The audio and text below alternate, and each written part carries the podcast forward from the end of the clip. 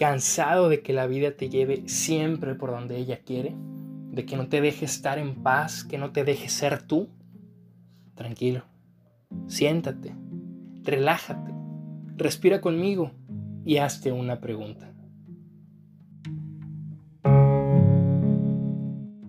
Bienvenidos de nuevo a esto que es Hazte una pregunta. El día de hoy me gustaría compartir con ustedes tres posturas sobre la felicidad. La primera de ellas es la postura socrática.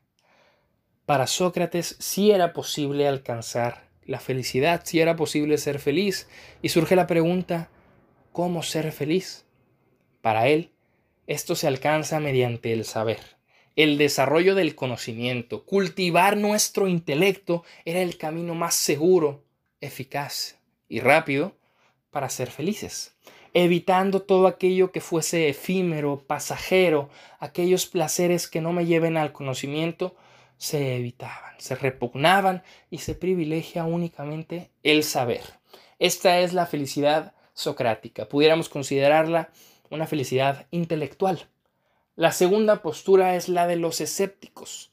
Un escéptico también afirma que se puede ser feliz, y dice que es mediante la epogé que me lleva a la ataraxia.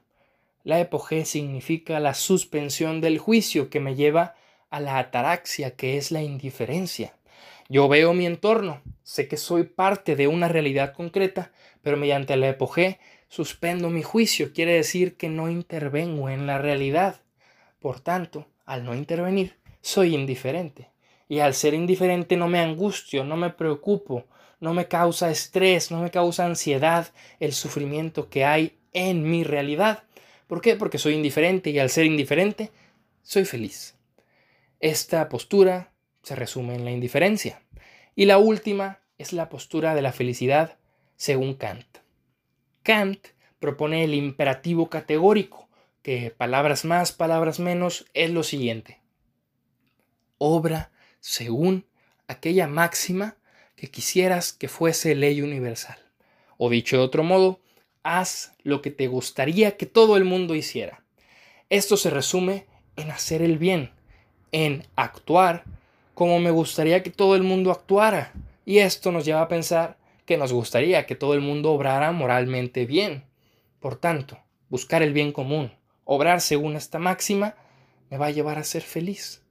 ¿Por qué? Porque estoy promoviendo el bien. Estas tres posturas, la intelectual, la indiferente y la de el deber ser, nos ayudan, nos guían, nos dan luz en torno a la felicidad, pero no son las únicas que existen. Hay muchas otras posturas que nos invitan a buscar la felicidad de alguna manera, pero a todo esto, ¿qué es la felicidad?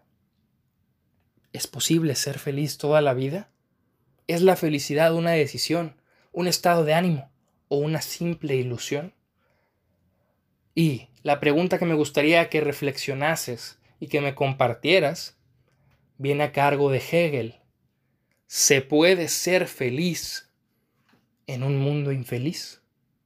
Compárteme tus dudas, tus inquietudes, si estás o no de acuerdo, si tienes alguna otra postura, házmelo saber. Y recuerda, una vida que no se cuestiona no es digna de vivirse. Si llegaste hasta aquí, muchas gracias y hasta la próxima.